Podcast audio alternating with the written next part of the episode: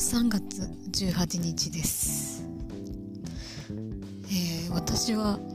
えーこ実名で予約をする必要がない、えー現金払いのライブハウスの予約とかね、えーそういうところで、えー偽名を最近ね、使ってるんですね。で、ほんの出来心でそれをやったつもりが、えーライブハウスの人に名前を覚えられてしまって、えー変え、戻すに戻せなくなったというような、えーことがあったんですが、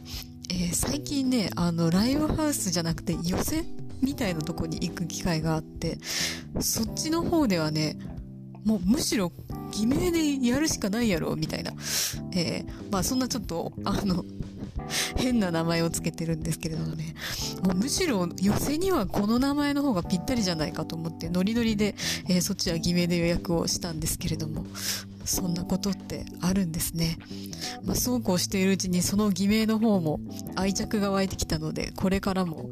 えーこう TPO に応じて使い分けていこうと思います。まあ、こんなことするけんね、なんか、あの、アイデンティティがもうますますわからんくなるじゃんね。